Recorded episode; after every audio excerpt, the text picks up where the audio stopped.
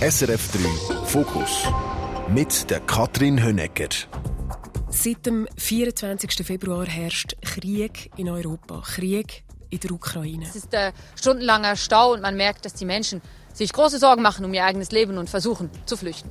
Unser Gast heute ist eine von diesen Journalistinnen, eine von diesen Stimmen, die sich seit dem ersten Tag in die Stuben in der Schweiz schaltet und erklärt, was da eigentlich passiert und wie es die Menschen vor Ort steht. Heute nimmt es mich Wunder, wie es ihr geht, eine Korrespondentin, die fast täglich im Krieg begegnet und darüber berichtet. Lucia Czirki berichtet für das SRF aktuell aus der Ukraine und dem anliegenden Grenzgebiet und sie ist heute unser Fokusgast. Herzlich willkommen, Lucia. Guten Morgen. Wir zeichnen das Gespräch auf. Du hast mir nämlich gesagt, länger als 24 Stunden planen geht in meinem Leben im Moment nicht. Darum haben wir das auf äh, Freitagmorgen vor dem Wochenende entschieden. Du hast äh, ein bisschen Zeit. Wo bist du genau? Ich bin im Moment in der Altstadt von Warschau. Ah, das ist äh, im Moment der beste Ort, um zu sein für mich. Weil da kann ich innerhalb von wenigen Stunden an der ukrainischen Grenze sein. Das heißt, ich bin relativ flexibel. Das heißt, wenn etwas wäre, könnte ich sehr, sehr schnell in die Ukraine einreisen. Mhm. Und äh, darum ist das im Moment der gäbigste Ort so für mich zum sein. Also ich bin ein paar Tage raus aus der Ukraine, bin aber eigentlich so, eben, tu mich so einrichten im Moment, dass ich äh, möglichst flexibel wieder einreisen kann, zurück in die Ukraine. Du bist vor kurzem noch in Lviv gewesen, aber auch in Odessa, also mit dem Kriegsgebiet. Was für eine Situation hat sich dir gezeigt oder was sind im Moment so die, die grössten Eindrücke, die dir geblieben sind bei diesen letzten Besuchen? Also der grösste Eindruck ist sicher der, dass der Krieg bei allen angekommen ist, wenn die Leute, die ich mit jetzt geredet habe, nicht unmittelbar ihr Haus verloren haben oder es nicht unmittelbar in die Nähe Angehörige verloren haben. Aber durch das, dass man in allen Teilen der Ukraine mit ganz wenigen Ausnahmen eigentlich mehrmals am Tag Sirenenalarm hat und eigentlich mehrmals am Tag also aufgefordert wird, dass man Schutz sucht, dass man in einen Luftschutzkeller geht, ist der Krieg sicher bei allen sehr stark präsent. Und dass alle Menschen im Land sind in dem Sinn ständig in dieser, in dieser Angst inne wir sind dann die Nächsten. Jetzt trifft es vielleicht noch die Stadt 100 Kilometer weg von Odessa und äh, in einer Woche, in zwei Wochen, vielleicht morgen, vielleicht übermorgen sind es dann mehr. Oder das ist so das Alltagsgefühl, das sich doch sehr stark verändert hat in der Ukraine auch, wenn man es jetzt vergleicht mit dem, mit dem Anfang des Krieges, mit den ersten Tagen des Krieges. Und das äh, stelle ich mir ehrlich gesagt un unfassbar, unaushaltbar vor, das Gefühl. Ja, es ist sicher ein Unterschied, wenn man vor Ort ist als Reporterin oder aus dem Ausland, oder? Das ist sicher ein Unterschied. Also, auch wenn ich natürlich sehr verbunden bin äh, mit der Region, auch wenn ich sehr verbunden bin mit der Ukraine und mit vielen Menschen in der Ukraine, ist es etwas ganz anderes, wenn es wenn es einem selber und die eigene Familie mhm. jetzt wirklich in Heime betrifft, oder? Also ich habe beispielsweise ähm, einen Freund von mir, der kommt äh, von der Krim und hat müssen im Zusammenhang mit der Annexion von der Krimhalbinsel durch Russland schon mal müssen, ähm, sein Daheim verloren. Und das ist jetzt zum zweiten Mal, wo er durch den Krieg sein Daheim ver verloren hat in Kiew. Und das ist etwas, was man sich natürlich nicht vorstellen kann. Bin ich fest davon überzeugt, wenn man nicht in dieser Situation ist oder dass man jetzt innerhalb von acht Jahren jetzt zum zweiten Mal äh, sein Daheim muss verlassen. Das ist etwas, wo man sich glaube ähm, in meiner Position eben als als Schweizerin, wo immer ein Daheim hat, wo sie zurückgehen kann äh, nicht vorstellen kann. Du bist eben tagsüber unterwegs, machst Reportagen mit Menschen, die im Krieg sind oder davor flüchten und mit dem einfach äh, zu kämpfen haben. Äh, Nacht aber verbringst auch du immer wieder, glaube ich, in Luftschutzkeller. Was macht das mit deinem, mit deinem Befinden? Wie gut kannst du schlafen im Moment? Also ich würde sagen, ich bin mir das wie... Äh, für mich ist das... Also ich habe den Eindruck, für mich ist es jetzt nicht ganz so unangenehm wie für andere. Natürlich ist es irgendwie, wenn du irgendwie am Abend um 10 Uhr in den Luftschutzkeller musst, am Morgen um 3 und dann am Morgen um 6 Uhr, äh, dann ist das natürlich sehr äh, schwierig, um wirklich so können durchschlafen kannst du eigentlich nicht, oder? Also, du natürlich geweckt wirst, oder? Ähm, weil, also es, du kommst, es gibt so eine, eine Handy-App, wo ukrainische Programmierer und Programmiererinnen entwickelt haben und da kommst du wie so einen Alarm drauf über. Also du kannst die Region auswählen, wo du, du Alarm dafür möchtest äh, überkommen. Oder es kann natürlich sein, dass die Leute irgendwie Eltern haben, die ganz im Osten von der Ukraine leben, beispielsweise, oder, und dann möchten informiert werden, wenn es bei denen oder Sirenen Alarm gibt, oder? Ah, und natürlich ist es dann so, dass du nicht kannst schlafen im Sinne von, dass du eine ruhige Nacht hast. Äh, ich persönlich habe den Eindruck durch das, dass ich eine Möglichkeit habe, mal wieder rauszugehen für ein paar Tage aus der Ukraine und dann wieder reinzugehen, ist es für mich nicht so ähm, ganz so eine große Belastung wie für Leute, die dem permanent ausgesetzt sind und die ja wirklich keine nicht mal eine kurze Pause, nicht mal ein, zwei Tage Pause von dem haben, oder? Und das ist natürlich auch, ich denke, das geht natürlich auch darum, es ist auch eine Form von der psychologischen äh, Kriegsführung. Ich finde es immer noch absurd. Also es ist einfach für mich weiterhin gewöhnungsbedürftig, äh, Krieg ähm, und Kriegsführung und über Kriegstaktiken zu reden, ist für mich weiterhin äh, eine absurde Situation. Also einfach, weil äh, ich mir nicht ähm, sehr lange in meinem Leben äh, bis zum nicht hätte vorstellen dass ich irgendwie äh, so äh, nah an einem Krieg bin und einen Krieg mitbekomme und einen Krieg mein Leben dermaßen bestimmt, wie der Krieg das macht. Wenn du das gerade ansprichst, Kriegsanalyse, Kriegsstrategien, für all die, die das heute erwarten in dem äh, Gespräch, da muss ich sie enttäuschen, weil mich interessiert äh, weniger die Aspekte heute, sondern viel mehr ähm, der Fokus auf dich äh, als Reporterin vor Ort, wie das dich und deine Arbeit prägt. Ich möchte auch über deinen Weg als Korrespondentin reden, wo du mit 28 als erste Frau auf dem Posten gelandet bist, als Korrespondentin für Russland und du und die postsowjetischen Länder. Aber auch dein äh, Weg in den Osten, der früh angefangen hat und wo du ja auch ein bisschen dein Herz verloren hast. Ähm, in Moskau, Mann, Hund, Wohnung, ein Leben, das ich annehme, hat sich brutal verändert. Dein Zuhause ist das idyllische Sarganserland im Osten von der Schweiz. Dort ist im Moment auch de, dein Hund parkiert, wie du mir gesagt hast, bei deinen Eltern. Ähm, von dort aus, von Sargans, bist du immer wieder ausgezogen in, in eben die, die äh, auch Krisengebiet der Welt oder ein anderen Ecken der Welt. Wie bist du, wenn man in Sargans startet, wie bist du dort aufgewachsen? Welche Werte haben dich vielleicht auch geprägt oder das Umfeld dort? Ich bin immer so aufgewachsen mit dem, also mein Name Tschirki, dort heißen wirklich sehr viele Leute so wie ich. Und dort ist das nicht irgendwie, also im Zergans wird man nie gefragt, ob man aus Tschechien kommt, wenn man Tschirki heißt, weil es äh, das viele ist ein Ding. Gibt. Das habe ich im Fleck gemerkt. Ja. In, der Vorbereitung des ganzen Haufen Leute ja. meinen, du hast irgendeinen eurasischen ja, Ursprung, auch mit, mit deinen blauen Augen, mit deinen blonden Haaren und dann Tschirki. Aber das ist eigentlich aus dem Weissdannental, oder? Genau, also das ist jetzt... Äh, sehr umstrittene Frage, wer war zuerst gewesen, welcher Dorf, Tschirki ja. oder Tschirki aus Weistan. Aber äh, ja, ähm, dort heisst wirklich, also eben, es gibt äh, ein, ein Dorf äh, im Weisdanental, wo Weisdanen heisst. Das ist, wenn man Viele Leute kennen vielleicht so das Mail, das Rekrutierungszentrum. Da gibt es ein grosses Rekrutierungszentrum von, von der Armee. Ähm, das kennen eben Leute, die so an der, an der Aushebung und dergleichen ähm, gesehen sind. Da kennt man das noch so. Also gibt es Leute, die das kennen.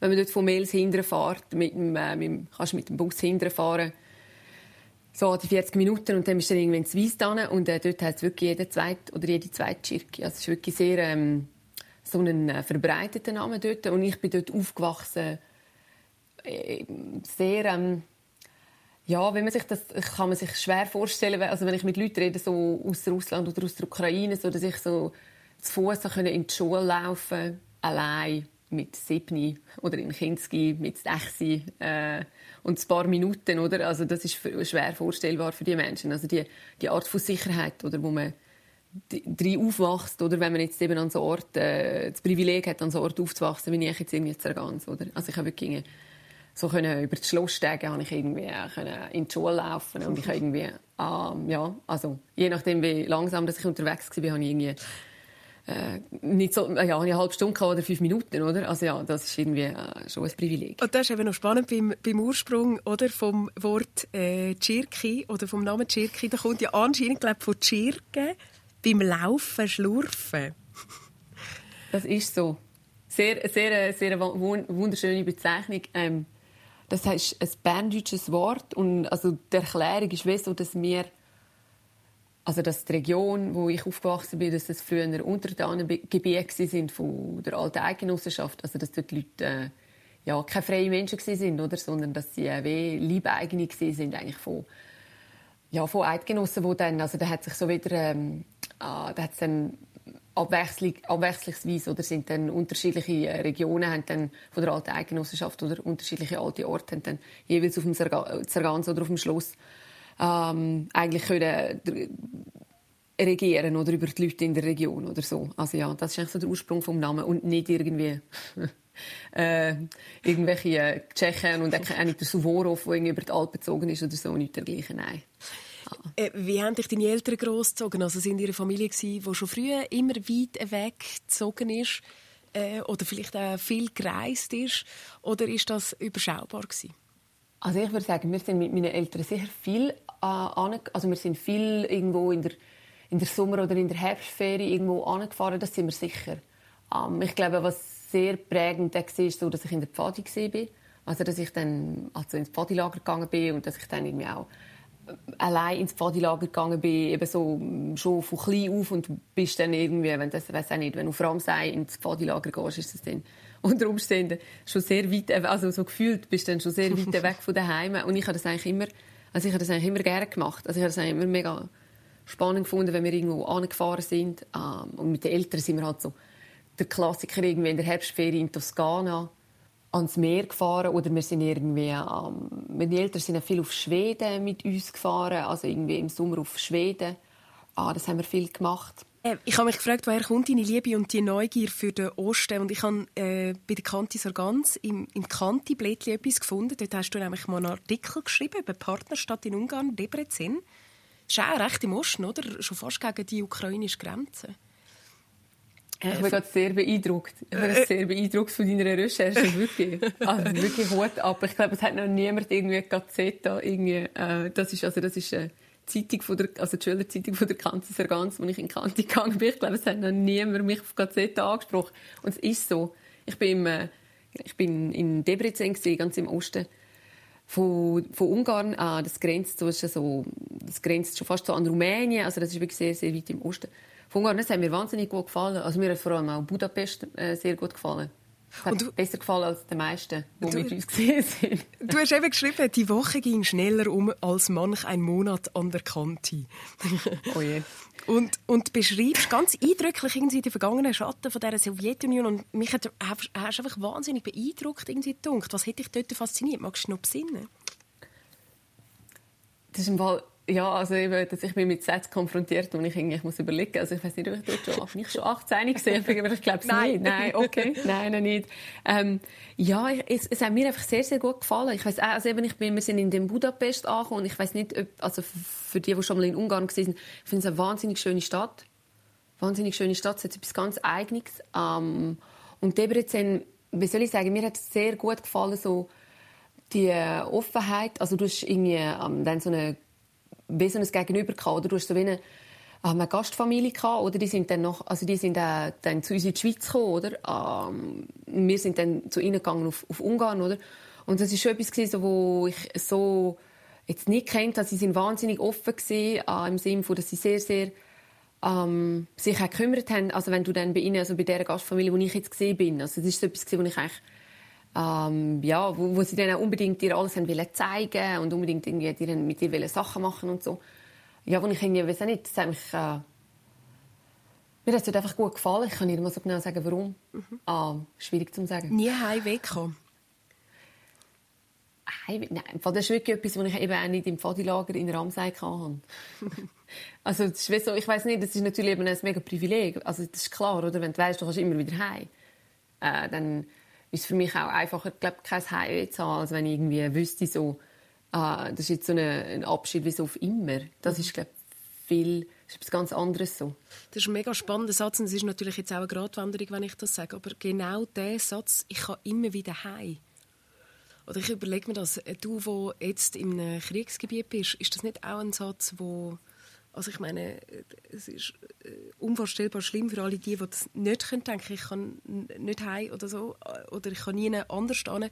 Aber ist das nicht auch ein, ein, beruhigender Gedanke für dich ab und an, jetzt wo du die Arbeit machst, dass du wie weißt, hey, ähm, ich kann irgendwie mich auch zurückziehen und ich, und ich, ich habe ein sicheres Zuhause.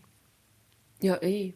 Aber das, das ist grundsätzlich, also dass du grundsätzlich deine Ausgangslage von Anfang an zumindest unterbewusst sicher beeinflussen. Wenn du weißt, dass es immer, immer, immer eine Möglichkeit gibt, äh, an einen Ort zu gehen, wo ähm, dir nichts, also wo, wo man so, vielleicht ist das ein falsches Sicherheitsgefühl, vielleicht gibt es einem das dann manchmal in so eine Lage versetzt, wo man das Gefühl hat, dass man sicherer und beschützter ist, in Anführungs- und Schlusszeichen, als man es im Endeffekt eigentlich ist, weil es ja so eine, ja, dann eine Sicherheit volatil ist, oder, und die Frage ist, äh, nur weil man irgendwie in den Bergen aufgewachsen ist und das Gefühl hat, man kann irgendwie zurück in die Berge und äh, es kann ihm nichts passieren, ist das dann vielleicht nicht unbedingt der Fall, oder? Ja. Aber es gibt einem sicher das Gefühl, ja eh. Und es ist auch ein wahnsinniges Privileg, ähm, weil ich es auch merke, auch Leute, die vor sehr, sehr langer Zeit in, einmal von daheim haben müssen weg und nicht mehr können zurück. Für die die Situation jetzt im Moment etwas ganz anderes als für mich. Wir werden später auch noch ein bisschen über Gefahr und Angst und, und Urinstinkt äh, schwätzen. Ich möchte zurück in deinen Lebenslauf kumpen. Uni Zürich, dort hast du Politikwissenschaften studiert, dann ist Radio gekommen, ganz viele verschiedene Fernseheinsätze. Du hast aber eben auch für den Spiegel geschrieben, äh, Praktikas gemacht im Osten. Und letztes Jahr bist du dann Journalistin vom Jahr geworden. Jeder im Haus SRF beschreibt dich eigentlich als die Frau, die immer gewusst hat, was sie will und straight für das geht und nicht links und nicht rechts sich beirren lässt. Woher kommt die Bestimmung? Oder bestätigst du die überhaupt? Also eine gewisse Sturheit tut man den, also tut man den Menschen im St. Galler Oberland sicher nicht abstreiten. also das ist etwas, was einem sicher so dort auszeichnet. Also ich glaube, das macht es dann teilweise so ein bisschen in gewissen Lebensbereichen sicher auch schwierig. Aber so, wenn man ja, wenn ich mir dann, also wenn ich etwas mir so in den Kopf gesetzt habe, ist es teilweise dann auch schwierig. Also mir es dann irgendwie wieder aus dem Ah, dass man, ja, also mir das dann in teilweise wieder aus dem Kopf rauszuschlagen, sicher. Und das war einfach etwas, wo ich gewusst habe, okay, das will ich jetzt und das probiere ich jetzt.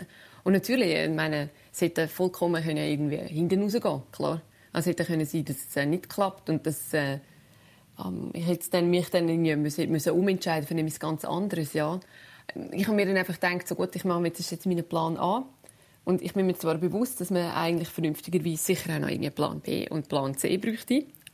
Aber ich habe dann gefunden, wenn ich mir gleichzeitig auch noch Gedanken über meinen Plan B und meinen Plan C mache, dann äh, tue ich weniger äh, fokussiert auf den Plan, Plan A hinschaffen. Und das macht dann ja eigentlich weniger Sinn. Oder das ist ja nicht das, was ich dann möchte. Aber ja, sicher, ich meine, jetzt können vollkommen anders kommen. Du hast nur einen Plan gehabt. Der ist aufgegangen. 2019 bist du erste Russland-Korrespondentin geworden, also erste Frau in dieser Position, mit 28, Alter und Posten und Geschlecht werden immer und überall sehr deutlich und fett und kursiv erwähnt.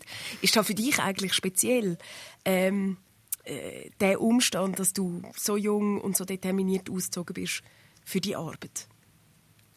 Also ich komme das, für mich ist das eben, für mich ist das wirklich klar gewesen. Ich glaube, für ganz viele Menschen rundherum ist es glaube einfach nicht so klar gewesen, oder? Also eben auch so die Sache von wegen, so das Klischee, oder? Äh, die Person, die aus Moskau berichtet, äh, muss irgendwie, ähm, ja, sicher, äh, der Ende, Ende der Sowjetunion erlebt haben, am besten irgendwie den Brezhnev persönlich kennt haben, oder? Und so ein bisschen, äh, wie soll ich sagen, eben, äh, ein Mann sein, über 50, oder? Also das ist halt so die gleiche Vorstellung, oder so, wie, wie, wie, was für ein Bild in den Köpfen äh, herrscht vor oder was ist jetzt, äh, wer ist ähm, die Person, die aus Russland berichtet. Ich denke, jetzt gerade so im Hinblick auf so Gefahrensituationen ist es natürlich dann natürlich auch, ich glaube, unterbewusst ist es sicher da, dass man dann jemandem unter 30 äh, und jemandem bei mir, wo ja, wo, wo man sich dann vielleicht nicht so vorstellen kann, ähm, dass ich, ja, also wo ich dann vielleicht nicht so in das Klischeebild reinpasse von äh, von einer äh, Krisenreporterin, oder, ähm, dass man dann äh, ja, sicher einen Vorbehalt hat. Das habe ich natürlich auch in Russland genauso gemerkt. Also, dass es in Russland sicher Leute gibt, die regelmäßig sich nicht dann können vorstellen an was sie sind Korrespondentin so aha und also sie sind also sie sind dann auch Büro also sie sind die die im Büro dann zuständig äh, ist für die und die Fragen so das in Russland sicher gegeben aber ich glaube ja und auf der anderen Seite ich meine gut, also dann äh, ist das, wie soll ich sagen, ähm, ich probiere mich von dem nicht so zu fest beirren zu lassen, weil ich ihm dem ja auch Raum gebe dann, oder? Mhm. Also wenn jetzt äh, wenn es dann eben so die gleichen Vorstellungen gibt, oder im Sinne von, ja, äh, sie können dann mit dem Chef reden, jetzt, also in Russland habe ich mehrmals die Erfahrung gemacht. Ja, das ist der klassische Machismo ja. dort, oder? Ja. ja, klar, sicher, 100 Prozent. In der Schweiz ist er einfach nicht so offensichtlich. In der Schweiz läuft es dann mehr so ein bisschen durch, wie soll ich sagen, so durchs Hintertürchen oder man tut es dann irgendwie den Satz so formulieren, oder, dass es irgendwie nicht, äh, wie soll ich sagen, dass es dann nicht ganz so, oder, das kann man ja nicht sagen, oder, kannst du ja nicht machen, oder, also das geht ja nicht, oder, will es oder, aber natürlich gibt es, natürlich gibt es auch, also wir müssen uns, glaube ich, keine falschen Vorstellungen machen, aber ich finde es ein bisschen, ja, okay, also, äh, ich mache meinen Job, ähm, und äh, wenn ich irgendwie Argumente höre, warum jetzt äh, irgendwie gewisse Sachen äh, nicht möglich sind, dann frage ich dann nachher, was denn nicht möglich ist oder warum dann jetzt genau äh, die Information mir nicht kann gegeben werden, weil man irgendwie, also ja, und dann, wenn man dann, wenn ich dann irgendwie höre, dass man eben in Russland habe ich dann teilweise gehört, oder dass man denkt, hey, äh, ich sage, äh, wieso halt ja ähm, die Assistentin von jemandem oder und dann hat es dann halt geheißen am Telefon, ja, man möchte gerne mit dem Chef reden. Dann habe ich gesagt, ja, der Chef läutet dann einmal an. Der Chef meldet sich und dann habe ich halt das Telefon aufgehängt und einmal angerufen und gesagt, der Chef läutet jetzt an, oder? Ich meine, ja, es ist dann so ein bisschen, oder? Äh, ich, äh, ich, glaube, wie viel Kontrolle will man in seinem Leben dem dann übergeben, oder? Mhm. Also ich glaube, das ist sicher etwas, wo ich mir dann probiere zu sagen, dass ich es nicht will. Aber woher hast du das gelernt? Also ich meine, es braucht ja immer ein Zeitchen, bis man dann die dicke Haut hat. Ähm, hast du Vorbilder gehabt oder Unterstützer in Mentorinnen? Ja, also ich glaube, sicher hatte ich Vorbilder gehabt. Ah, also jetzt äh, konkret so im, im Job sicher. Also ich würde sagen, Susanne Wille ist sicher so das äh, Vorbild für mich jetzt so. Ähm, weil als Susan hat sich, äh, finde ich, immer sehr so stark eingesetzt, äh, gerade für Leute, die äh, jung auf eine Redaktion gekommen sind, hat, hat man bei der Susan immer ein offenes Ohr gehabt, immer. Du bist ja selber auch Mitinitiantin von Medienfrauen Schweiz, ein Netzwerk für medienschaffende Frauen. Äh, zum zeigen, unter anderem, es gibt nicht nur Experten, sondern auch Expertinnen. Warum ist dir das äh, so wichtig, in dem Fall schon immer ein bisschen, äh, Frauen zu fördern? Ja, also ich glaube, ich bin sicher so aufgewachsen. Also meine Mutter ist so die Generation, wo äh, das Stimmrecht, also die, das so die Generation, wo zum ersten Mal hat dürfen, äh, wirklich stimmen, oder? Ähm, also das halt mit, mit, mit dem Frauenstimmrecht oder in der Schweiz, wo erst in den 70er Jahren gekommen ist. Und ich glaube schon, dass das meine, also meine Mutter hat darum, äh, meine Mutter ist auch, äh, äh hat auch äh, die Frauen-RS gemacht, ähm, so gleiche, gleiche Rechte, gleiche Pflichten, so in, in dem Verständnis hinein ich glaube schon, dass mich das prägt hat, also von klein auf so. Das ist nie eine Frage irgendwie, ähm, ob jetzt das, ein Mädchen etwas auch oder nicht. Also das ist gerne eine Diskussion bei uns daheim. Da sind wir sehr so, es ist klar gewesen, dass wir ähm, das können machen, was wir möchten machen. Also das ist nie irgendwie, von dem her ist das sicher etwas, was mir schon von daheim aus so mitgegeben worden ist, ganz klar. Ich hänge immer noch bei deiner Mami, die ja in dem Fall wahnsinnig ein revolutionär damals die Frauen RS gemacht hat. Wäre das für dich auch in Frage gekommen? Hast du dir das mal überlegt zu machen?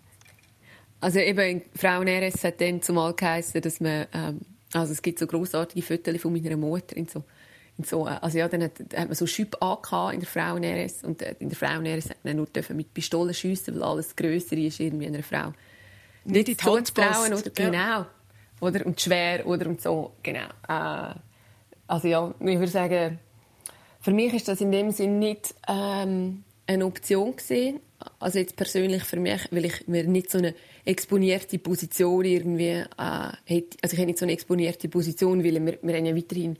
Also ich habe zwar ähm, eine Bekannte, die ähm, ja, wo, also wo auch wieder RS war, ähm, also jetzt eine Gleichaltrige, aber es ist ja sehr, sehr selten weiterhin. Also das ist etwas, wo ja nicht, äh, also ähm, auch dann, wo jetzt die Frage äh, bei mir aktuell gewesen wäre oder nach der, nach der, nach der Kante, oder ist das etwas, wo sehr wenige äh, gemacht haben? Also das ist wirklich so einzelne Ausnahmen. Ähm, und darum ist es wie so etwas, was ich in dieser Situation eben für mich nicht haben wollte. Äh, aber ja, natürlich, sicher hat meine, also ich bin sicher meiner Mutter und äh, so den ähm, anderen Frauen, die sich dann so äh, eingesetzt haben, sicher wahnsinnig dankbar. Also, weil ich denke schon, dass, ich, wenn ich mir vorstelle, das wäre für meine Mutter äh, also nie möglich gewesen, denke ich jetzt ähm, dazu mal ähm, irgendwie so den gleichen Weg zu machen wie ich. Glaube ich nicht. Und das hat sicher damit zu tun, dass es äh, ja, vorgesellschaftliche Veränderungen gegeben hat, gerade in erster Linie, weil sich eben Frauen dafür eingesetzt haben. Neben dem, dass man muss manchmal äh, sagen und laut behaupten, I'm the Boss, welche Ingredienzen braucht man denn, um diesen Job als Korrespondentin zu machen? Was glaubst du, aus welchen, aus welchen verschiedenen äh, Mustern muss man gestrickt sein? Oder wie muss man innerlich ticken, um das überhaupt zu bestehen? Mm, um das überhaupt zu bestehen, ich würde sagen, es ist sicher auch wichtig, dass man wie, ähm, im Kern innen so das Positive sieht. Also, dass man wie so einen inneren, wie so einen inneren Antrieb hat, wo irgendwie äh, drüber, also wo so wie drüber ausgeht, oder? Also, dass mein innerer Antrieb ist wie so, wo mir hilft, oder wo mir immer geholfen hat, so, den Job machen, ist, dass es mich äh, interessiert. Oder? Also, dass es mich auch interessiert, wenn ich mit Leuten rede, was ist diesen Leuten passiert, was sind sie erlebt, was ist ihre Was ist ihre Sichtweise? Und dass es das, dass es sicher wie so einen ähm, inneren Antrieb für mich jetzt persönlich braucht. Also ich glaube, wenn einem äh, das nicht interessiert, was man macht, dann man wahnsinnig, also wäre es jetzt für mich nicht möglich, meinen Job zu machen. Gehe ich fest davon aus. Äh, dass man auch so ein bisschen dann immer noch auch ein Mensch dabei bleibt, ist sicher ein, ein wichtiger Teil von meiner Arbeit. Also, wenn ich, jetzt, wenn ich äh, an eine Situation ankomme, wo ich merke, also ich hatte so eine Situation gerade in der Ukraine gehabt, ähm, bei einer jungen Frau, die Augenzeugin geworden ist von einem, von einem Luftangriff durch die russische Armee. Und bei dem Luftangriff ist, ist ihr Vater ums Leben gekommen und sie selber hat dank großem Glück überlebt. Und wenn ich dann mit der, als ich mit der jungen Frau geredet habe, ähm, habe ich gemerkt, sie ist, ähm, äh, sie ist sehr, sehr, sehr äh, angespannt und sie ist ähm, erst wenige Tage äh, nach dem Luftangriff gesehen und ich habe sie dann gefragt, ob sie mit jemandem reden können. Und sie hat dann gesagt, nein, also hat mit niemandem geredet im Sinne von, sie hat keine psychologische äh, Betreuung gehabt, also kein Care-Team, wenn man das jetzt in der Schweiz würde kennen oder äh, nach irgendwie einer, mm, ja, wenn jetzt jemand einen schweren Unfall erlebt hat oder dergleichen, oder man hat ja zum Glück in der Schweiz keinen Luftangriff. Oder? Ähm, und äh, ich, dann ist für mich klar, dann mache ich kein Interview. Also, wenn jemand äh, so eine schwere, traumatische Erfahrung gemacht hat und noch keine Möglichkeit hat, um äh, mit einer ausgewiesenen Expertin und Experten reden, dann mache ich kein Interview, weil das äh, absolut äh, äh, das Risiko von einer Retraumatisierung ist meines Erachtens so groß und ich kann das in dem Moment so nicht einschätzen. Ich meine, damit du überhaupt so Gespräche kannst führen mit diesen Leuten vor Ort, hast du die Sprache lernen, aber natürlich auch die Kultur. Du musst wissen, wie du überhaupt kannst in Kontakt treten, oder was so die Gepflogenheiten sind. Und ich glaube, du hast ein ganz grosses Netzwerk in dem ganzen Gebiet, in Russland, aber auch in der Ukraine. Wie einfach ist es denn Freunde, Freundinnen, Beziehungen, Kontakt zu machen? Das ist sehr unterschiedlich. Wirklich, das ist sehr unterschiedlich, je nachdem von Land zu Land. Ähm, also ich kann sagen, zum Beispiel in Russland ist es sehr unterschiedlich, so zum Beispiel von der Region her, wo man ist. Oder? Ähm, also in Moskau, ähm, muss man sich vorstellen, ist es eine riesige Stadt ähm, mit, äh, ja, je nachdem, offizielle, inoffizielle Zahlen oder sind es dann irgendwie äh, 10 Millionen oder mehr Richtung, äh, mehr Richtung 15, 17 Millionen äh, Einwohnerinnen und Einwohner. Und dort ist natürlich so in so einer Großstadt ist natürlich sicher ähm, es schwieriger, mit so in engen Kontakt mit Leuten zu kommen. Das ist sicher schwieriger. Aber jetzt äh, in der Region in Russland ist es etwas ganz anderes in kleineren Städten. Hm, also ich habe so von äh, Reportagereisen irgendwie so in einem Ort habe ich jetzt heute noch Kontakt mit Leuten, die, also ja, die leben teilweise in Ortschaften, die weniger als 100 Einwohner haben. Und dann in anderen Ländern, zum Beispiel in Belarus, ist es wieder wahnsinnig äh, leicht, um äh, mit den Menschen in Kontakt zu kommen, was so vielleicht irgendwie mega erstaunlich ist. Jetzt irgendwie so von außen kann sich das gar nicht vorstellen, aber ich habe in Belarus wirklich, seit ich zum ersten Mal in Belarus gesehen habe, ich so die Erfahrung gemacht. Ich habe so, ja, äh, eine Freundschaft, die bis heute hat, also wo ich bis heute äh, mehrmals in der Woche Kontakt habe. Es ist sicher etwas, wo ähm, ja, in Belarus hat damit zu tun, dass es so ein repressives Regime ist seit 1994 äh, und also es eigentlich nie so eine wirkliche Öffnung gegeben hat in dem Sinn, äh, wie man das vielleicht in Russland in den 90er Jahren hatte. Und darum sind die Leute untereinander sehr dann im Gegenzug oder sehr solidarisch. Es ja. ist sehr einfach in Kontakt kommen mit Menschen in Belarus. Und in der Ukraine habe ich ja den Eindruck es ist auch eigentlich sehr einfach in Kontakt kommen mit den Menschen, aber es gibt schon, es ist anders als in, es ist anders als in Belarus. Es ist schon anders. Ich äh, kann mir vorstellen, dass wenn du äh, eine andere Kultur kennenlernst, auch andere Wahrheiten kennenlernst, oder? Und immer musst du überlegen, wem vertraust du eigentlich? Wie hast du gelernt, wem du kannst vertrauen? Wie soll ich sagen? Ich bin halt so, oder? Es ist, äh, ich glaube, es gibt, hat immer wieder so Momente gegeben, wo ich das überlegen musste. Also wenn ich mir überlegen äh, wie fest eigentlich bin ich mir bewusst, wo ich mich befinde. Und dann kommt vielleicht so das ins Spiel, oder? Also, äh, dass man, wenn man aus, der, genau, aus dem Galler Oberland kommt und irgendwie die Vorstellung hat, irgendwie so, ja, grundsätzlich äh, kann man, oder gibt es so die, die gewissen Sicherheiten und so im, im Leben und so, dass man dann manchmal auch so seine eigenen seine eigene, ähm, immer noch, immer wieder, immer wieder, immer wieder muss seine eigene ähm, das ist dein Hirn, oder? Du bist so sozialisiert. Das sind automatische ja, Abläufe eigentlich. Ja. ja, also ich merke schon, dass mir, also was mir klar ist in Russland und so ist relativ, also sorry, ist jetzt, also in Russland ist relativ klar, wenn es irgendwie so Leute sind von gewissen Sicherheitsorganen. Ich glaube, also das ist halt das Problem, wenn in gewissen Sicherheitsorganen Loyalität ähm, wichtiger ist als Intelligenz, dann gibt es halt am Schluss in den Sicherheitsorganen wirklich auch dementsprechend äh, Menschen, die sehr loyal sind, aber äh, dementsprechend jetzt nicht unbedingt am intelligentesten, respektive in Russland habe ich es immer relativ einfach gefunden, um herauszufinden, wer jetzt genau für den russischen Inlandsgeheimdienst oder wer jetzt genau für ähm, das, Departement äh, für Anführungs- und Schlusszeichen Extremismus und Extremismusbekämpfung, oder? Genau, das ist immer eine Frage, was Extremismus ist in Russland. Ähm, zuständig ist. Oder? Also, weil die Männer hat man immer relativ gut. Also, meistens sind es Männer gewesen, ganz wenige Fälle von Frauen, wirklich ganz wenige Fälle. Aber ja, auch, äh, ganz wenig. Und dann siehst du immer, also du hast immer so den Schuhe. Ich habe immer so eine, das war immer so ein meine Nebenbeschäftigung gewesen, wenn ich irgendwie so an Demonstrationen oder irgendwie so, äh, irgendwie an irgendwelchen äh, Veranstaltungen war, wo es potenziell, ähm, oder in der Regel immer, äh, irgendwelche Vertreter von diesen Sicherheitsorganen dann habe ich immer noch so die Schuhe nebenbei gefilmt von denen. Das sind so die schwarzen, ähm, so ein bisschen, wie soll ich dem sagen?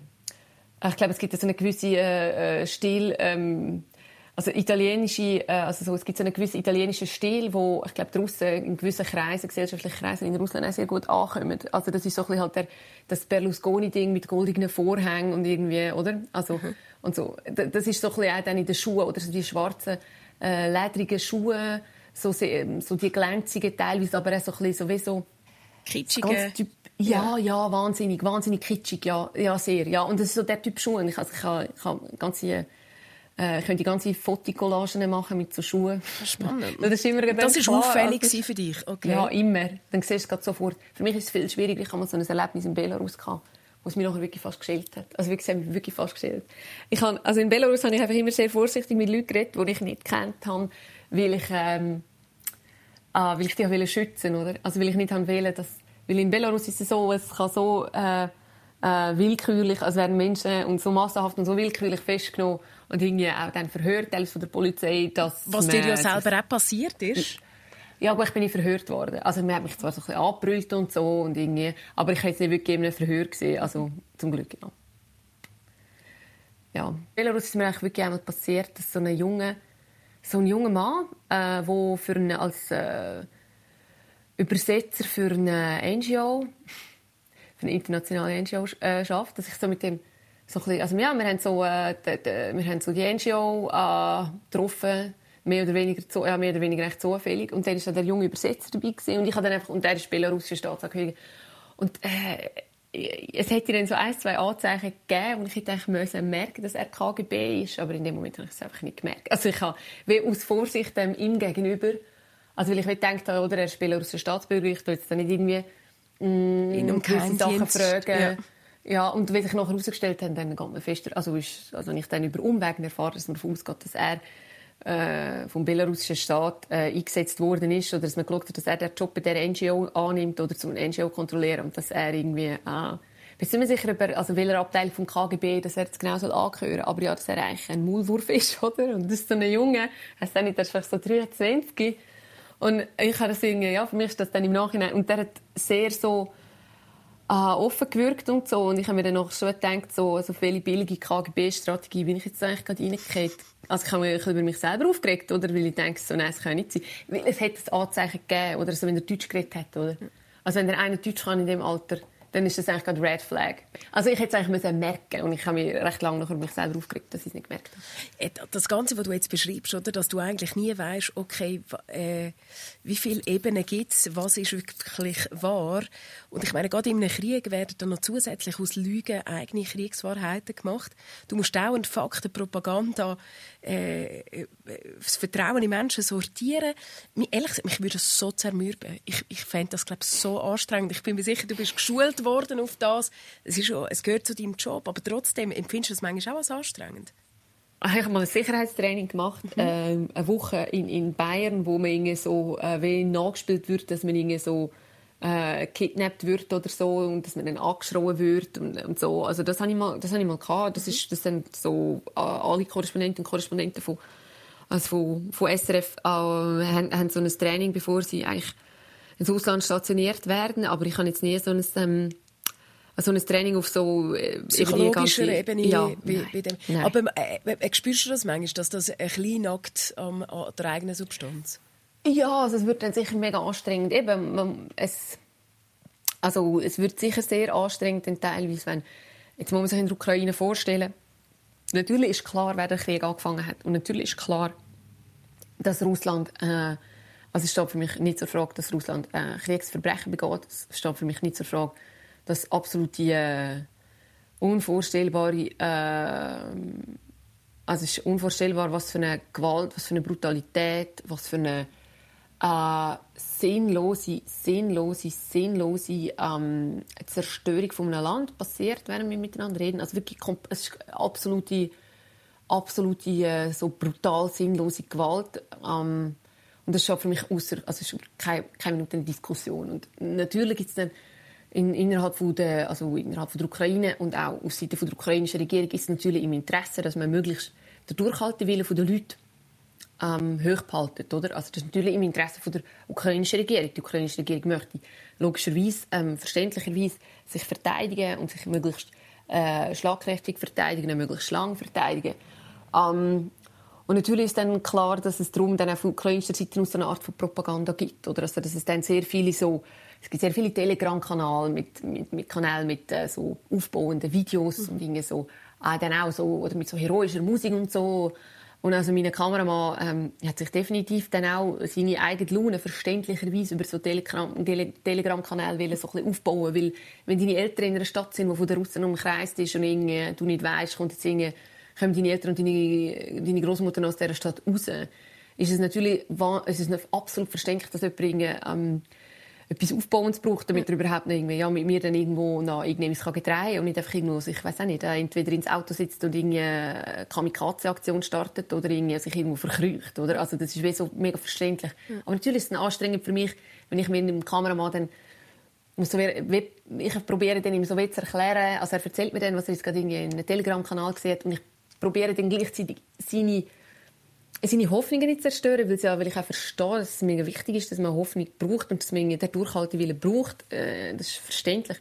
Aber ich dann gleichzeitig immer erklären muss, ja, schau mir, das heisst jetzt nicht, dass die Region, also wenn dann eben die ukrainische Armee bekannt hat, ah, wir haben jetzt den Ort, sind, haben wir von der, von der von den, Besatzungs-, von den russischen Besatzer oder haben wir befreit. Oder? Das ist dann kein Grund, warum wir jetzt mit der Kamera dort anfahren können. Oder? Und er hat dann gefunden, ja, aber ich habe da, oder schau mal das Video, da hat die ukrainische Armee oder da unsere Soldaten oder sie haben da oder dort draussen zurückgeschlagen, wir können jetzt an.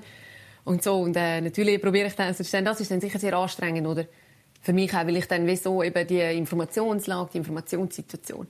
Wir haben ja jeden Tag miteinander gewhatsappt. Gibt es Kanäle, die eigentlich tabu sind, äh, gerade in den Gebieten, wo du dich befindest? Ja, also ich, ich würde jetzt zum Beispiel nie Viber brauchen. Also, ich, ah, also Viber ist so ein Messenger-Dienst, äh, wo oh, sicher ganz klar von äh, belarussischen Staatsorganen kontrolliert wird. Ich persönlich tue eigentlich Signal bevorzugen. Ähm, Signal ist so der, der sicherste von allen, von allen Messenger-Diensten. Ähm, und WhatsApp ähm, es, halt sehr, es gibt halt sehr, sehr viele Leute, eben gerade in der Schweiz, die WhatsApp brauchen. Und jetzt mit der Schweiz ähm, in die Schweiz rein, äh, zu WhatsApp habe ich jetzt auch nicht äh, so ein Problem. Und ich tue auch, also gewisse Leute ich auch äh, auf, also ich habe gewisse Kontakte in Russland, die ich auf WhatsApp schreibe. Also, ich, also ich komme, also ja, also ich, ich mache nicht sicher Sachen, die ich jetzt, wie soll ich sagen, vor dem 24. Februar so nicht gemacht hätte. Mhm. Im Sinne von, dass ich äh, gewissen Leuten schon auch, in, die in Russland selber sind, äh, und ich dann so schon frage, so, äh, was jetzt, also wenn ich konkret bei Leuten, die ich kenne, nachfrage, was denn eigentlich Position ist von der jeweiligen Person, das frage ich dann auch über WhatsApp. Okay. Und die Leute können sich dann selber entscheiden, ob sie mir zurückschreiben möchten oder nicht. Das, ja. ist, dann das ist ein Schutzmechanismus für die selber, ja. Dein Mann ist ja Journalist und schreibt äh, für eine Zeitung, für eine Deutsche, äh, die russische Staatsbürgerschaft. Ihr habt zusammen in Moskau eine Wohnung, eine Hündin, die Bluma. Ähm, äh, so eine Beziehung, ein Leben unter diesen Umständen, gibt es da einen Alltag, wo du kannst zurückkehren kannst? Also ich würde sagen, wir haben keine Wohnung mehr in Moskau. Also das ist äh, für mich im Moment äh, nicht eine Option zurück mhm. auf Russland jetzt ähm, für, ein, für ein Leben vor Ort. Also es, ich kann mir vorstellen, dass wir haben ein Büro dort und ähm, wir haben in dem Sinne auch, also ja, wir haben in dem Sinne auch Infrastruktur, die es ermöglichen würde, dass man für Einsätze auf Russland kann gehen kann. Ähm, aber es ist für mich jetzt zum aktuellen Zeitpunkt äh, nicht denkbar, äh, dass äh, ich jetzt äh, auf Russland zurückgehe, aus, also jetzt fix fix, aus verschiedenen Gründen. Ähm, der erste Grund ist sicher aufgrund von der Gesetzgebung in Russland. Wenn man den Krieg Krieg nennt, kann man 15 Jahre Strafkolonie bekommen in Russland. Und jetzt ist jetzt weniger aus meinem Bedenken, dass ich das selber könnte, dass mir das selber könnte drohen als Schweizer Staatsbürgerin, sondern eben, es ist klar für ähm, für meinen Mann ist das eine ganz andere Ausgangslage als für mich als russischer Staatsbürger. Und wenn ich jetzt dort fix arbeite, natürlich auch für die Personen, die ich mit jetzt zu tun habe. Oder? Also für die, die mit mir arbeiten. Dein Vertrag würde ja eigentlich als Korrespondent glaub, bis 2025 fix laufen. Also du weißt per se nicht, ob du jemals wieder in Russland kannst leben und arbeiten im Moment. Wegen diesen Umständen. Ja, also fix, ja. Also ich bin wieder fix. Also ich denke schon, dass ich mal so wieder dann... Es gibt sicher eben... Also ich jetzt gerade vor unserem Gespräch habe ich noch ein Telefon gehabt ähm, also aus Moskau, weil ich äh, wegen so administrativen Sachen ähm, und ich kann mir sehr gut vorstellen, dass ich wegen administrativen Sachen dann irgendwann einmal wieder zurückgehe. es gibt, oder wir haben ja wie so eine so ein, so ein Büro, wo, ähm, ja, wo man dann eben auch gewisse, irgendwie, du hast irgendwie ein Bankkonto, hast irgendwie Rechnungen, die du musst zahlen und so. Also das sind sicher so administrative Sachen, die im Moment sicher auch aufgrund von gewissen Sanktionen und aufgrund von gewissen Gegenmaßnahmen von russischer Seite also, äh, sicher auch sehr, sehr kompliziert worden sind und wo man noch äh, muss Lösungen finden und so. Mhm. Aber ja, sicher ein Leben so, also für mich ist, für mich ist das absolut sofort klar gewesen. 24. Februar Mm, als ich in Kiew war, wo ich die Explosionen höre nach der Ankündigung äh, vom russischen Präsidenten, äh, als ich die Explosionen höre, ist für mich klar, es ist vorbei. Mhm. Es ist vorbei mit dem, also es ist für mich, ich weiß nicht, wie man das beschreiben Es ist wahnsinnig schwer, zum, zum so in Wort zu fassen, aber es ist für mich wie so, wie, es hat wie einen Schalter umtun. Und ich habe gewusst, es gibt kein, es gibt kein Druck mehr. Also es ist wie so, es gibt jetzt ein Vorwärts und es gibt jetzt wie so einen neuen, neuen so einen Abschnitt, aber es ist wie ja äh, nicht, es gibt keinen Weg zurück im Sinne von das alte Leben, das kommt nicht mehr. Mhm. Du bist an dem 24. Februar ähm, bist du äh, im Einsatz gewesen. Du hast berichtet aus der Ukraine und es hat später Artikel gegeben, äh, wo gehandelt haben über deine Frisur oder äh, leuchtige kugelsichere Weste, wo sich quasi lustig möcht, gemacht haben über dein Äußere und über Kleidung, während du notabene aus einem Kriegsgebiet äh, gesendet und berichtet hast. Wie, wie gehst du mit so etwas um? Also ganz ehrlich, also ich habe das dann irgendwie so auf auf Twitter habe ich es dann irgendwann gesehen, weil ähm, also ja, ich habe auf Twitter irgendwann gesehen, weil so Bekannte von mir, ähm, also ich sehe bei Twitter nicht alles, also ich habe gewisse Filtermechanismen äh, auch eingestellt, oder, dass ich nicht, wie soll ich sagen, mich so auf gewisse Sachen fokussieren und dann nicht irgendwie äh, zu viel so Ablenkungen so ein eingeschränkt habe. Und also in dem Moment ist klar, ich habe ein anderes Problem, oder? Also okay, dann äh, gibt's gibt es äh, Journalisten in der Schweiz, die gewisse Sachen schreiben. Mhm. In dem Moment habe ich wirklich, also dann ist wirklich für mich klar, ich habe irgendwie, ähm, ich habe irgendwie einen Kameramann äh, im Auto, wo das gefährlichste in einem, in einem Kriegsgebiet sind, äh, also die meisten Opfer im Kriegsgebiet gibt es interessanterweise meistens nicht wegen der Kämpfe, also nicht wegen unmittelbaren Einsatz von Schusswaffen, Raketen oder dergleichen, sondern wegen Autounfällen weil die Leute so, oder also weil die Leute sehr äh, in einer Stresssituation, oder, ah, und dann äh, unvorsichtig werden oder vielleicht jetzt riskant fahren oder weil sie wahnsinnig schnell irgendwo raus möchten, oder? Es sind, es ist eigentlich das Gefährlichste sind Autounfälle. Und in dieser Situation ähm, habe ich dann wie äh, unmittelbar in meiner absoluten Nähe andere Probleme. Also Absolut dann, ja. funktionieren, oder? Du, du hast ja das vorher jetzt auch mit dieser Wohnung extrem eindrücklich beschrieben, dass sich wie ein Schalter umgelegt hat und du hast gewusst, okay, gibt kein Zurück mehr. Und du hast ja. gewusst, okay, ich habe jetzt andere Probleme, ich muss da im Krieg berichten. Äh, du hast einmal gesagt, äh, der Umgang mit Angst, weil du bist ja permanent jetzt an Orten, wo es keine hundertprozentige Sicherheit gibt, also permanente Gefahr, da käme so ein Urinstinkt auf. Kannst du mir das beschreiben? Wie fühlt sich denn das an, wenn, wenn du funktionierst? Ja, das fühlt sich dann wie so an, als ob es einfach... Äh, es gibt dann nichts anderes, oder? Du siehst dann einfach nur so das vor dir und du merkst auch, dass du dich jetzt auf das musst konzentrieren musst. Mhm. Weil es einfach nichts... Also, du hast dann... Äh, wie in der unmittelbaren Situation ähm, kannst du nur deine Reaktion kontrollieren, oder? Das ist das Einzige, was in diesem Moment kannst kontrollieren und ganz also alles andere rundum nicht, oder? Das heißt, das Einzige, was du dann hast, äh, das nimmst du dann auch sehr, sehr gerne und probierst irgendwie das zu machen, was irgendwie kannst machen, weil alles andere ja offensichtlich fern von jeglicher äh, fern von, von deiner Kontrolle sind, oder? Also ich glaube, das ist in dem Moment einfach so wie ein Überlebensinstinkt, wo man vielleicht gar nicht so richtig im Moment selber wirklich so als Überlebensinstinkt wahrnimmt, sondern man, man fokussiert sich dann einfach auf das, weil man irgendwie so merkt, ich, das ist jetzt das oder Priorität eins oder.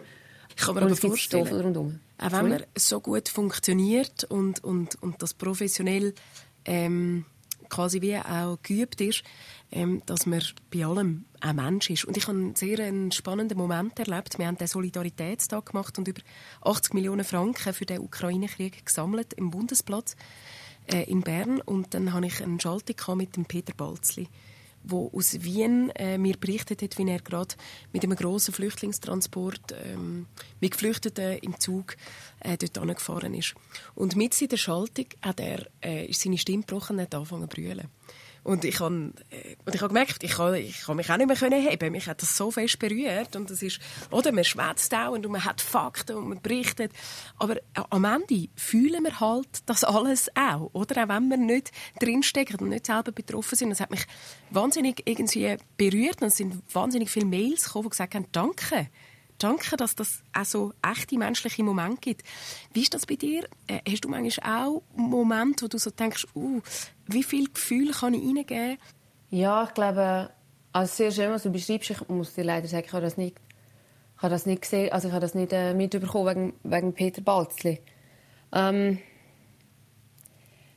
es ist für mich, wie soll ich sagen, äh, in dieser ganzen Situation also es hat sicher einen Moment gegeben, wo aber schon vor dem Krieg, also wo ich in Situationen war, die sehr schwierig sind. Also wo ich auch um Menschen herum bin, wo, also, wo wahnsinnig etwas wahnsinnig Schlimmes haben müssen erleben Also überhaupt keine Frage. Ähm, für mich ist in dieser Situation vielleicht so ein Erlebnis sehr kann ich dir vielleicht beschreiben, was so meine Situation ist und warum ich es mir vielleicht dann auch nicht gerne erlauben kann, so dann zum Beispiel zu brüllen. Weil also ich bin an der Grenze gestanden, ähm, also zum ersten Mal aus der Ukraine raus bin nach dem Kriegsausbruch und der, äh, der Vitali, mein Kameramann und seine Frau müssen wegfahren und äh, weil also sie eben er kann nicht raus oder weil wegen der Geschichte von wegen Mann im wehrpflichtigen Alter dürfen die Ukraine nicht verlassen, wenn sie ukrainische Staatsbürger sind und äh, seine Frau hat sich entschieden, dass sie bei ihm bleiben und dass sie nicht rauskommen möchte, sondern dass sie, dass sie lieber bei ihm bleibt, als dass sie ihn allein in der Ukraine lässt. Und dann ist so neben mir, ähm, genau, ich habe an dem Grenzposten gewartet und sie sind weggefahren. Und äh, das ist etwas, was ich, also, eigentlich, also, will ich eigentlich nie in meinem Leben machen. Habe ich den nicht wählen und will ich eigentlich nie in meinem Leben machen. Über müssen zurücklassen, ist nicht mein Ding. Wirklich nicht, wirklich nicht. Ähm, und äh, neben mir ist der Soldat gestanden von der ukrainischen Armee, also an der Grenze, an der Grenzposten des ukrainischen Soldaten, also bewaffnete ukrainische Soldaten, das sind nicht irgendwie so Grenzwächter, wie man sich das so in Friedenszeiten vorstellt. Und ich, der junge Soldat hat zu mir so gesagt, äh, der kommt aus dem Osten von der Ukraine, der ist irgendwie 23, hat irgendwie ein kleines Kind und eine Frau. Und ich merke so, was mir irgendwie, also wenn ich irgendwie so die Situation unerträglich finde, dass ich jetzt an einem Grenzposten stehe und dass ich irgendwie der Kamera muss gehen lassen und dass ich das nicht will. Einfach, dass ich aus mit 100 Prozent, also jeder, jede Faser von, von mir irgendwie findet, nein. Und ich so merke, dass ich so kurz davor bin, zu brüllen, und dann sagt der Soldat bei mir so, ah, irgendwie so, ah, wo ist es deine Женщина? Irgendwie so, äh, äh, du bist doch eine starke Frau.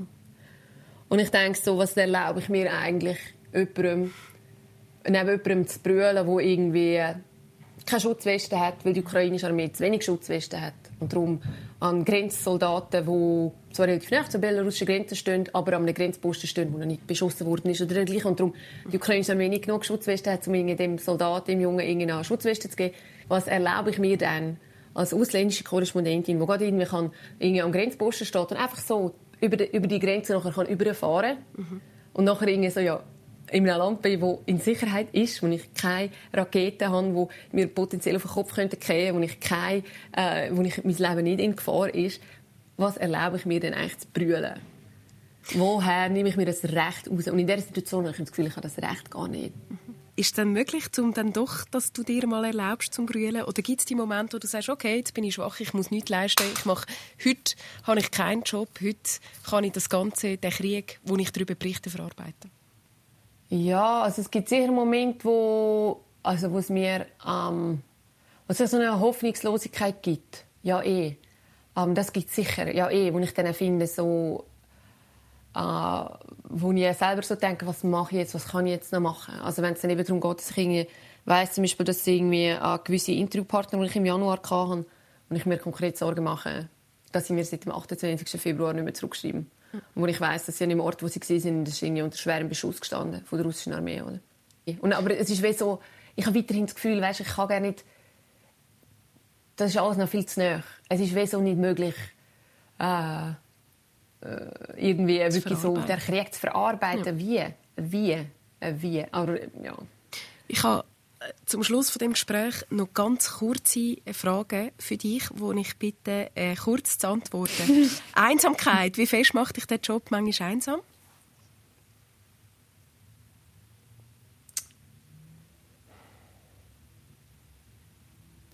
manchmal sehr und äh, gleichzeitig kannst du dann besser mit der Einsamkeit leben, glaube ich. Das lernt in der Job auch.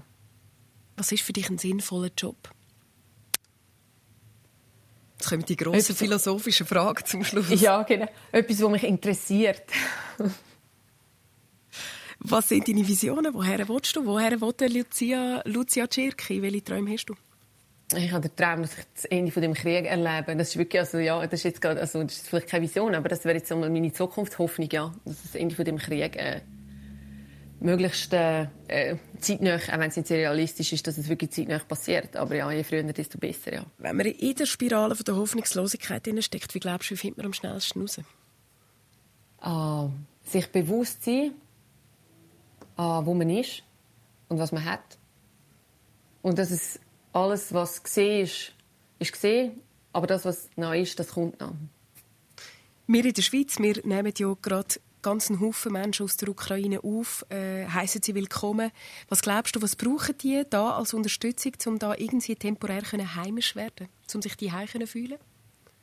Ich glaube, für ganz viele, also äh, Ukrainerinnen und Ukrainer jetzt, also sicher, also damit sie sich heimisch fühlen, ist sicher für sehr viele, das mag jetzt vielleicht im ersten Moment so ein bisschen absurd tönen, aber dass sie können, also wenn sie äh, Kinder sind, dass sie in die Schule können oder in, eben, oder, äh, dann in eine Ausbildung oder dass sie können arbeiten Also das wahnsinnig, das ist so immer so das erste Argument, das ich immer gehört habe von Leuten, die nicht haben wollen, äh, oder die irgendwie gefunden haben, ah, sie, sie möchten lieber noch warten und, und, und dann vielleicht mehr riskieren, aber noch nicht ausreisen, weil die Menschen wie so das Gefühl haben, ja, aber was mache ich dann? Es hat doch niemand auf mich gewartet. Oder? Also das Gefühl von, ich komme doch sicher keinen Job über. Äh, ich kann mir dann kein Leben leisten und dann lande ich irgendwie auf der Straße. Also die Angst, so die Existenzangst, äh, das, sind, äh, also das ist so der Hauptgrund, warum die Leute dann nicht ausreisen und vielleicht dann eben zu viel riskieren und zu lange bleiben. Oder weil sie Angst haben, sie kommen dann doch nicht über die Runde und ihres, äh, können ihre Familie äh, irgendwie ja, nicht ernähren, haben dann zu wenig Geld und so. Also ich glaube, das ist sicher für die Menschen so etwas, was sie am schnellsten ihnen wie so eine Sicherheit gibt. Oder so das Gefühl von, äh, du bist zwar, du kannst nicht nur da wohnen, sondern äh, äh, du kannst da wirklich auch etwas machen. Also du kannst da wirklich auch, äh, wir können dir auch Arbeit geben, wir können dir eine Ausbildung geben, du kannst in die Schule. Oder ich glaube, das ist für ganz äh, entscheidend für sehr viele Menschen. Das ist Lucia Cirki im Fokus zugeschaltet aus Warschau. Danke vielmals für das Gespräch. Sehr gerne. Mehr von uns gibt es auf srf.ch audio. Empfehlenswert zum Beispiel der News Plus Podcast. Dort zeigen wir am Beispiel vom ehemaligen BBC-Journalisten John Sweeney, was aktivistische Kriegsberichterstattung von der bei uns bei SRF unterscheidet. Kann ich empfehlen. Und äh, zu guter Letzt gibt es Musik, die ich nicht einmal aussprechen kann, weil ist nur kyrillisch angeschrieben war, wo du mir einen Spotify-Track geschickt hast, Lucia. Und unser System hat zuerst bei SRF 3 nicht einmal schlucken weil wir keine kyrillische Schrift in unserem äh, digitalen System können verarbeiten können. Kannst du mir schnell sagen, wie heisst der Track, den du mitgebracht hast? Also der Track, den ich mitgebracht habe, ist von der Band Labis Trubetskoy und der Band heisst Vojna Svieta, äh, Krieger vom Licht. Und das ist die Hymne vom Maidan, von der Revolution 2014 in der Ukraine. Und äh, das ist eine belarussische Band, die äh, es leider in der Zwischenzeit nicht mehr gibt. Aber die belarussische Band äh, ja, ist in Belarus auch verboten worden. Und dass Belarus die Hymne vom Maidan geschrieben haben, das ist dann schon so recht so, soll man sagen, äh, zukunftsweisend gesehen. Und das ist so das Lied, das ich äh, seitdem so, seit dem Maidan so mega mittrage mit mir eigentlich.